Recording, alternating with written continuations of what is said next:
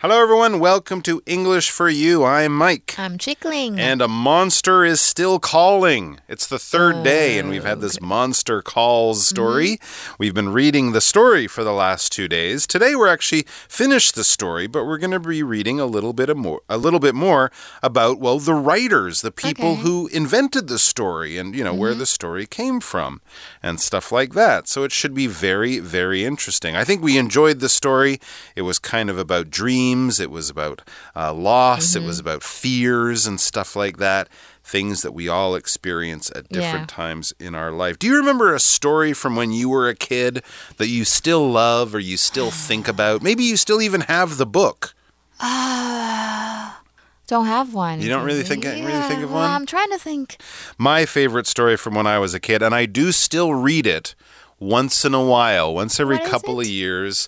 And once I tell you the title, you'll know why I read it or when I read it. It's called Alexander and the Terrible, Horrible, No Good, Very Bad Day.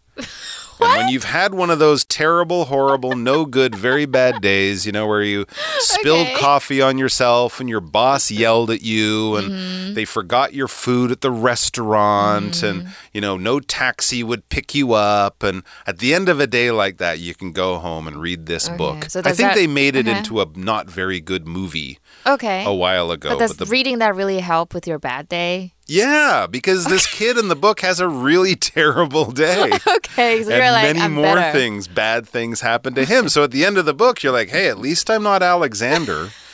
Um, and at the end, you know, he kind of thinks, my day is so bad, I'm going to move to Australia. Okay. That's his answer, you know. But then at the end of the book, he kind of goes, well, I think even people in Australia have bad days Of once in a course. Mm-hmm. while. So, you know, it's a good book and it's one that stuck with me.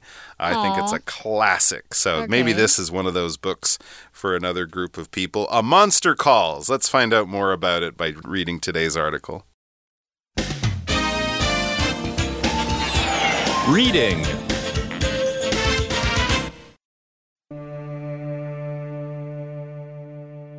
A Monster Calls. A Monster Calls was written by Patrick Ness, but the original idea came from Siobhan Dowd. She sadly passed away of cancer, like Connor's mother, while she was still planning the book. Ness wrote Connor's story based on the notes Dowd left behind. Each of the three stories the monster tells Connor has a moral about humankind. The story about the prince teaches Connor how people often deceive themselves. The prince ends up believing his own lie about who killed his beloved. In the second story, the priest showed that his beliefs were empty because he let them go so quickly. The third story parallels Connor's own difficulty at school and teaches him that having people pay attention to him is not always good. Connor's recurring nightmares about his mother falling happen because he knows that she is dying. The pain of losing her is drawn out because her illness lasts a long time. By the end of the book, he has learned how to let go. All right, so the article for today begins by telling us, you know, a, a little bit of the, the basic stuff about this book. A Monster Calls was written by Patrick Ness, but the original idea came from Siobhan Dowd. Oh, interesting. So it's hmm. actually the product of two people's imaginations. It was written by one guy, but he got the idea, the original idea from it, for the book from a lady, Siobhan Dowd. So it was kind of a team job, a team effort. OK，所以这本书很特别哦，它其实是有两个，可以说是两个作者啦。所以《A Monster Calls》这个是由 Patrick Ness 写作的，不过最原始的想法是来自于 Siobhan Dowd。 All right. And then, wow, we also learned something kind of sad that shows you it sort of had to be a team effort. One person couldn't do it because, as we learn, she, that's Siobhan Dowd, the lady with the original idea, she sadly passed away of cancer. Oh, Oh. no. Like Connor's mother, remember in the story, while she was still planning the book. So Siobhan Dowd couldn't finish the book because, unfortunately, she passed away. That means she died. died. She died of cancer. So I guess Patrick Ness maybe was a friend of hers or just thought it was a great story. So he's like, I will take over. I will make sure people get to read this book. So that was another way of paying tribute, of showing respect to Siobhan Dowd. Mm-hmm. Because unfortunately, yeah, she died or passed away of cancer. Cancer is, of course, a deadly disease, it's a deadly illness. People get cancer for all sorts of different reasons. Basically, cancer is a bunch of cells in your body that are growing that you don't want to grow, and they can cause all sorts of health problems. People can survive or live through cancer, but it still does kill a whole lot of people all around the world um, every year. So it's mm. one of those things, along with heart disease, that mm-hmm. people need to be very careful about and be healthy, eat mm-hmm. well, you know, do all that stuff, and hopefully you will avoid getting cancer. Mm-hmm. For example, we could say the greatest drummer in the history of rock and roll, Neil Peart, died of brain cancer in 2020. He did. It was very sad. Yeah, I think my grand, I think my, my nanny died of cancer too. Yeah, I think it was like bladder cancer. I It don't gets remember. people. Yeah, it can kind of affect lots of different parts of your body. And some places it's more dangerous, I think, yeah, than yeah, others, right? especially brain, like that can be pretty bad. Yeah， Yeah. 所以所以这 But 边 it's- 是不是 cancer 就是癌症？所以呢，你可以说 cancer kills thousands of people every year. Millions, Millions. I would say. Maybe thousands in Taiwan. Oh my gosh. Probably Okay. thousands in Taiwan. Yeah. Millions around the world. Around the world, yes. But of course, there are 7 billion people in the world. So we should, you know, keep those numbers in perspective. But yes, it is a very dangerous disease. Absolutely. Mm-hmm. All right, back to the article. It says Ness wrote Connor's story based on the notes Dowd left behind. So he really did basically pick up from where Siobhan Dowd left it uh, when she got sick, and he basically used her ideas, even using her notes to finish the story. What a lovely thing. If something is based on something, that basically means we take the basic idea, we take the sort of the sort of skeleton or the the main idea of something and then we build on it, we change it, we add things to it. But if you really break it down to the simplest parts, to the most basic parts, that is what we are talking about. That is what it is based on. Often when we have movies, right? Someone will write a story, a book, and then someone will say, That's a great book. I'm going to change a few things and turn it into an action movie. So it was based on that book, but something was changed. They did add things to it, but the original idea is what it was based on. OK，所以呢，我们这边知道说呢，哇，很难过，在计划这本书的同时呢，这一个 Siobhan 他就死于癌症，就像 Connor 的妈妈一样。那老师也有提到 be based on，就是根据，只是因为说课文中关系代名词、be 动词它被省略，是让文句看起来更简单，所以其实原句是 Ness。Ro Connor story that was based on the notes Dowd blah blah blah. So it is that was Yeah, exactly. And when she died, well, other things were still here in the world. She wasn't. She had died sadly, but she left behind her notes. We could also say she probably left behind family, friends, you know, a lot of the things that were part of her life. Well, now that she's not alive, those things though, they're still here. So she left those behind. 那这边有出现 leave something behind，就是遗留下来的东西。所以呢，Ness 就根据 Dowd 留下来的笔记呢，就把 Connor 的故事给写出来了。I think that's a very sweet deed of Ness. Absolutely, a very nice thing for him to do. And also, he probably thought it was a really good story, and people need to hear it. And I can also, you know, show love and tribute, uh, you know, pay tribute to my friend by doing it. Now, what is the basic idea of the story? The the basic idea that Siobhan Dowd came up with. Each of the three stories, the monster the monster tells Connor has a moral about humankind. So it's kind of a fairy tale. There's sort of some basic lessons about life or morals that the story is trying to teach people, right? When we're kids, we watch stories or movies or cartoons, and often hiding in the story there, there's a moral. Be kind to your friends. Don't bully people. Don't steal. Always tell the truth and never lie. This is the kind of thing when we talk about a moral. It's kind of a basic life lesson that is often hidden or a story will will build around it, but that's the sort of lesson, especially for young people that we're trying to get them to understand. And after you read a fairy tale or something, someone might ask you a question like this. What do you think the moral of the story is? What is the mm-hmm. basic lesson that they're trying to teach us?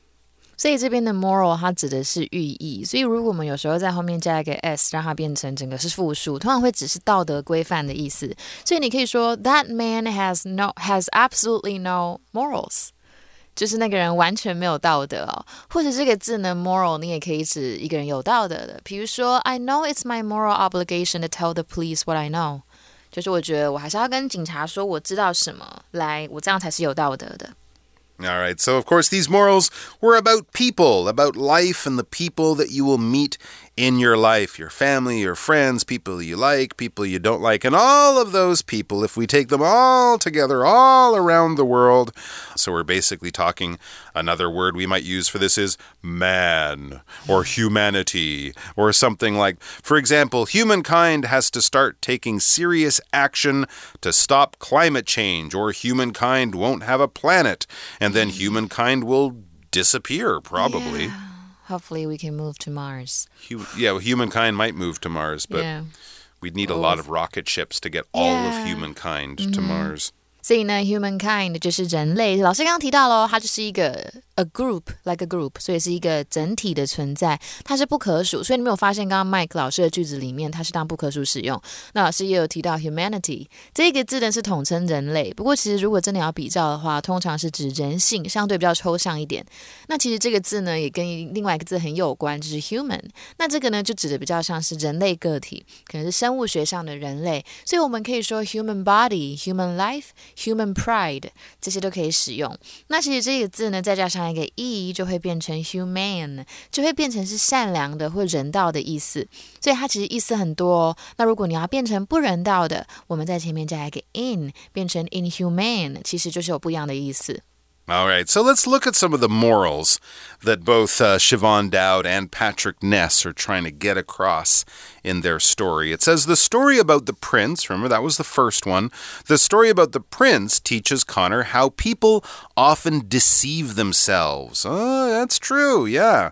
You might get in trouble for lying to other people or deceiving other people, but you might not get in trouble for deceiving yourself, but it might also still lead to trouble for you because you're tricking yourself, you're lying to yourself, you're telling yourself things that aren't true, and you're believing them. And of course, that can lead to all sorts of mistakes and bad actions.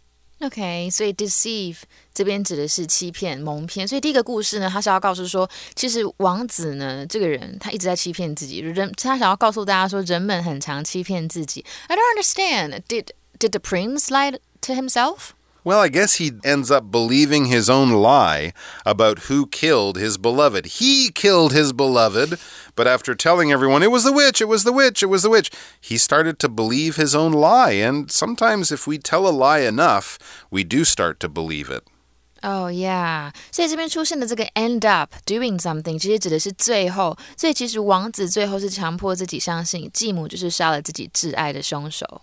And then we move on. In the mm. second story, the priest showed that his beliefs were empty because he let them go so quickly. The priest who didn't want to help the healer when he didn't need any help from the healer, suddenly he wanted to give up all his beliefs if the healer would only help to keep uh, to keep his daughters healthy and safe. He was willing to throw away those beliefs for almost anything at almost any time. So I guess he didn't really believe those things that much then, did he? That's what we mean here by empty. When we talk about something being empty, of course, you might think of a glass with nothing in it, right? That glass is empty, there's nothing inside. But if we talk about beliefs or something like that, we're basically saying it doesn't work, there's nothing there. Just like there's nothing in your glass, if your beliefs are empty, you might say, Oh, I believe I should always tell the truth. But then you end up lying all the time. Well, your belief in telling the truth is pretty empty. You really don't believe that at all, do you? You're just kind of saying it, but there's nothing real there. For example, voters will see through the politicians' empty words. this guy has been saying, I will continue to do good things for the working people of the city. He's been saying that for 10 years, and all he does is give money to his rich friends. Oh, Those no. are empty words. Yeah，所以这个 empty 呢，指的是空洞的，没有实际效果。那像老师刚刚说 empty words，指的就是这些空洞的字。所以有时候如果我们说空头支票，英文也可以说 empty promises。所以比如说，I left my former agency since I was so tired of the manager's empty promises。所以我们给的一些不确实的嗯承诺，这些都可以用这个字哦。那 empty you can also you can also use it as a verb，它指的就是清空，所以你可以说 Max emptied his glass and asked for a refill， 就是他把他的东西喝完了，然后再加一杯的意思。所以呢，在第二个故事中呢，牧师告诫了读者，他的信仰有多么的空虚，多么的脆弱，到很轻易就能放掉了。 And then the third story the monster told. The third story parallels Connor's own difficulty at school and teaches him that having people pay attention to him is not always good. Apparently, this parallels Connor's difficulty at school. Well, you guys know when something is difficult, it's hard, right? When you have a difficulty, you're dealing with something in your life that is difficult. All right, we all have different types of difficulties at different times of the day, but like many things in life, you still have to deal with it. We all have difficulties. For example, I'm having some difficulty with this math problem. Could you help me? Mm-hmm. 所以呢，这边出现 parallel，它指的是平行，所以在这边指的是与什么东西相似。所以呢，接下来这个单字是 difficulty，它是来自于 difficult，所以它是困难哦。所以我们可以说 to have great difficulty doing something. The kids are having great difficulty learning to write. Learning to read and write，就是这一些小朋友呢，他们觉得要学习读跟写是很困难的。所以第三个故事跟 Connor 自身在学校的困难是很相似的，就是要这个故事要告诫他，被注意并不是永远都是好事哦。 All right, so then we learn Connor's recurring nightmares about his mother, uh, his mother falling, I should say, happen because he knows that she is dying. Remember, this is Connor's dream. So his recurring nightmares about his mother falling happen because he knows that she is dying. Yeah, she's slipping out of his fingers in the dream because the disease, cancer, is taking her away or making her slip away from him in real life. This is recurring. When something's recurring, it's happening again, maybe several times, but certainly it happens again and again and again. If there's a recurring noise in your bedroom at night, it might kind of stop you from sleeping, right? What is that tap, tap, tap sound? It keeps happening. Oh, I think the water is dripping in the bathroom, but recurring noises, they don't happen just once, they happen again and again and again. Yeah, those might bother you if you're trying to sleep. 好，所以呢，这个 recurring 指的是反复出现的，所以 Connor 其实反复出现这个噩梦，是因为他知道妈妈即将离世了。 所以呢，我们有看到这个死亡的用法，我们来看一下，比较一下不同的差别。我们有 die、dead 跟 dying，还有还有 death 的比较。那我们先看一下 die 这一个字，它的三态是 die、died、died，它都是动词，就是由生到死的这个瞬间动作。那如果是 dead，它是形容词，指的是死亡的。那如果是 dying，它是个现在分词哦，它就是死亡的意思，或者是即将死掉的，当形容词的时候。那如果是 death，它就是名词，指的就是死亡这件事情。那我们来造几个句子。所以我们在文章中就有看到，after the king died，代表呢国王死掉这件事情，这个瞬间他死掉了，或者是死于什么原因呢？To die of something，the king died of lung cancer。那如果要表示某个人已经过世很久了一段时间，那我们就要用形容词哦，不可以用 die，不然会变成一直死亡。所以你要说 Michael Jackson has been dead for over ten years。Mike Michael Jackson 呢已经过世超过十年了。那如果你要指的是死者的统称，那就是 the dead。那如果是 dying 的部分，我们刚刚说是垂死的，快死掉的，对吧？所以这边呢，我们说 because Connor knows that her his mom is dying，他知道他妈妈要过世了，所以是快要过世的意思。那濒死之人呢，也可以说 the dying。或者是 if you're dying to do something, that means you really want to do something。比如说，the fans are dying to find out if the superstar has a girlfriend。粉丝极度想要知道这个超级巨星有没有女朋友。 那么我们刚刚说，death is used as a noun, it's an uncountable noun，它不可数哦。所以，比如说，the sudden death of the business businessman made everyone very shocked，就是那个商人呢突然死掉了，让大家非常的震惊。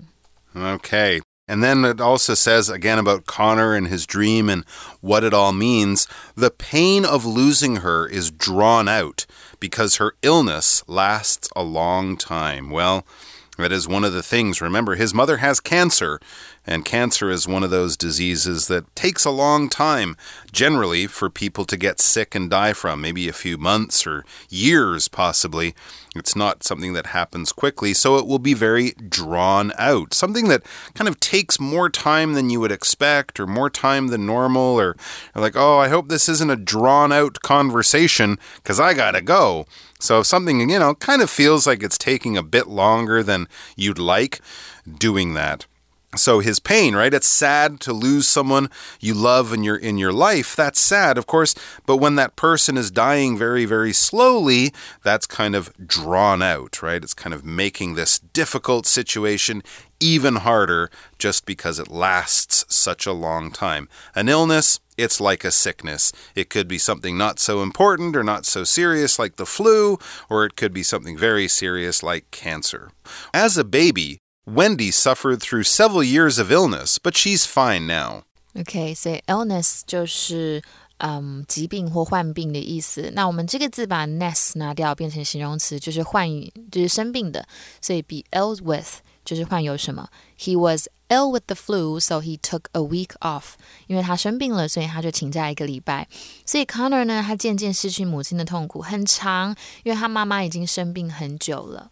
All right. And then as we finish the article, it says by the end of the book, he has learned how to let go. Mm, so he's kind of listened to some of these lessons and the stories from the monster, and now, so I guess he feels a little bit more peaceful, a little bit more comfortable with letting his mother go, or miss her greatly, but maybe, you know, he's handling it, he's dealing with it a little bit better than he would have before it could be very hard to let go of things sometimes. Definitely, absolutely, especially when you're not ready to and it feels way too soon or yeah.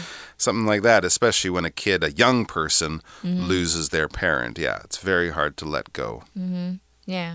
All right, guys. Well, that's about all the time we have. We do have our chat question, though, to look at before we complete things for today. So let's do that right after this quick break. For you, chat. All right, so our chat question is kind of an interesting one. Now that you've finished the article or finished the story, do you have a different idea of why the monster appeared to Connor? Well, I kind of feel like the monster never existed. It was his imagination? Yeah, or no, mm. it's actually Connor himself. It it's, was Connor himself. it's his fear. Okay. So he is like telling himself all this mm -hmm. and um, trying to get himself out of all this mess. I don't know. I just kind of feel like that. What do you think? Interesting. Well, I mean, it's kind of funny because often we think of monsters coming into our lives and causing all sorts of problems, right? It sounds like this monster kind of like what we talked about earlier with a good witch. Not yeah. all witches are bad. Not all monsters are bad. It mm. sounds like this mm. monster was sent along to kind of help him deal with some of the very yeah. serious things that he was having to face. It's, you know, not not sort of normal for young mm. kids, especially, to deal with things like that. So if it's a monster, or your family, or a wise uncle, or a close friend who can help you get through uh, difficult situations in your life, then you're a very lucky person.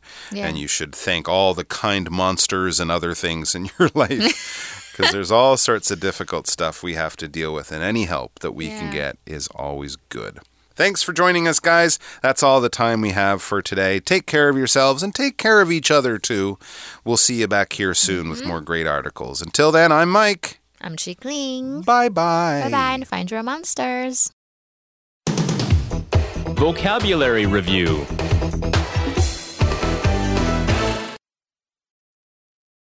Cancer. Jamie's cancer hasn't spread so there's still time for the doctors to operate on it. Moral The moral of this famous story is to always tell the truth. Humankind One thing that separates humankind from animals is our use of language. Empty.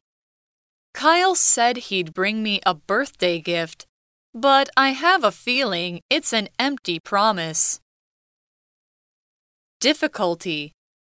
After his accident, Aaron walked with great difficulty and needed to use a stick. Illness. Andy was sick for a long time, and he couldn't work because of his illness.